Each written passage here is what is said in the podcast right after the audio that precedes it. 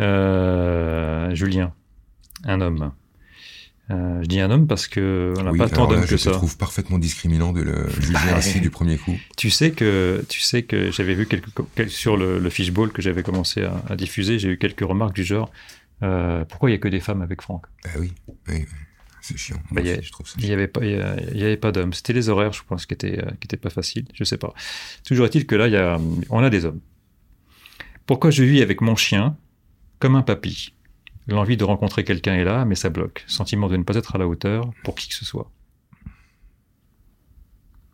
Euh, donc, euh, Julien, euh, tu vis donc comme un papy parce que l'i- l'idée, en fait, c'est d'être arrivé à ce que tu appelles l'endroit confortable dans la vie. C'est le, moment où tu peux enfin t'asseoir et te reposer. Et c'est ce que les papys devraient avoir le droit de faire, s'asseoir et se reposer. Les mamies également, hein, calmez-vous. Et euh,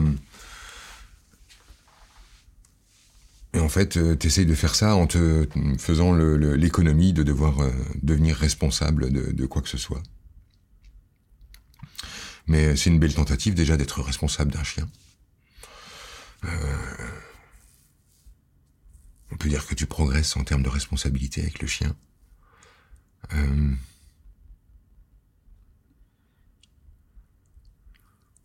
Peur de pas être à la hauteur, c'est plutôt lucide. T'es pas à la hauteur. Euh, c'est plutôt une bonne nouvelle. Parce que franchement, si l'idée c'est d'être euh, à la hauteur de l'archétype qu'il faudrait être pour être un mec, euh, un mec bankable sur le marché du cul, franchement, je comprends que t'aies pas envie d'y aller. L'idée en fait, c'est que tu ne fasses pas d'efforts pour euh, travestir ton identité en cherchant à devenir un mec bankable sur le marché du cul, mais de comprendre, et je, je choisis ces mots-là exprès, ils sont violents, ils sont rudes, mais ils, résument bien la situation. Euh, mais comprendre que ce qui est beau chez toi, bah, c'est d'abord ton humour, ensuite ta lucidité, parce que quand même c'est assez lucide, j'avoue que je trouve ça assez lucide, et euh, c'est évidemment la peur de déplaire qu'on pourrait qui confine à une espèce de timidité. Et cette euh, timidité, cette lucidité et cet humour, euh, ça, par contre, c'est super bankable. Il suffirait en fait que tu sois honnête sur ta peur pour euh, redevenir un type intéressant pour euh, toutes les femmes qui aiment bien les mecs qui se présentent comme ils arrivent.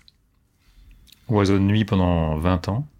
Sortie, fête, toujours fortement arrosée. Je trouve actuellement mon plaisir dans la vie avec mon petit chien, mon boulot et la moto. Au final, je suis quelqu'un qui aime les choses simples.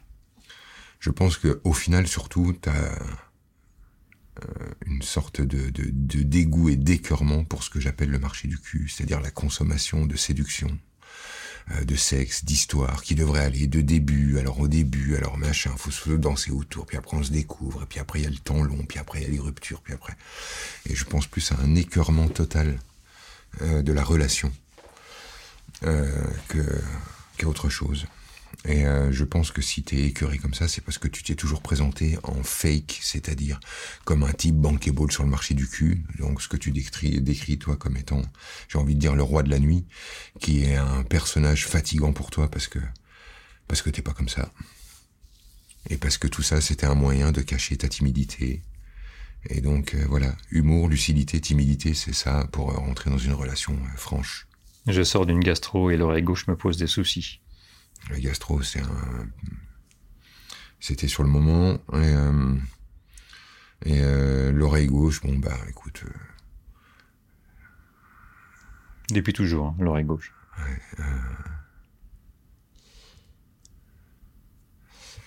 je, je, en fait, à chaque fois que je vais traduire un truc sur le corps, ça renvoie sur du perché. C'est pour ça que je tourne en rond. Ouais, comprends. bah, tu, tu peux dire, ça me dit rien. Bah, c'est pas que ça me dit rien, c'est que donc j'ai pas envie de mentir non plus. Ça me dit des tas de trucs, mais euh, mais euh, du coup, euh, tu vois, le, le, le- dès que le langage parle sur le corps, déjà il y a deux problèmes, c'est qu'avec tout ce que je viens de dire, c'est très facile de le relier, Ouais. tu vois? Donc, euh, Bah, si tu veux, on- zappe- j'écoute pas, On zappe la question du corps. j'écoute pas ma sensibilité, machin, etc. Moi, je pense qu'il faut euh, zapper la question du corps parce qu'à chaque fois, elle amène une dimension perchée à la discussion. Le- je reviens sur Julien. On n'a pas, euh, Mhm. on n'a pas posé la question, on n'a pas dit de question à se poser pour sortir justement à ce décalage de regard. Euh,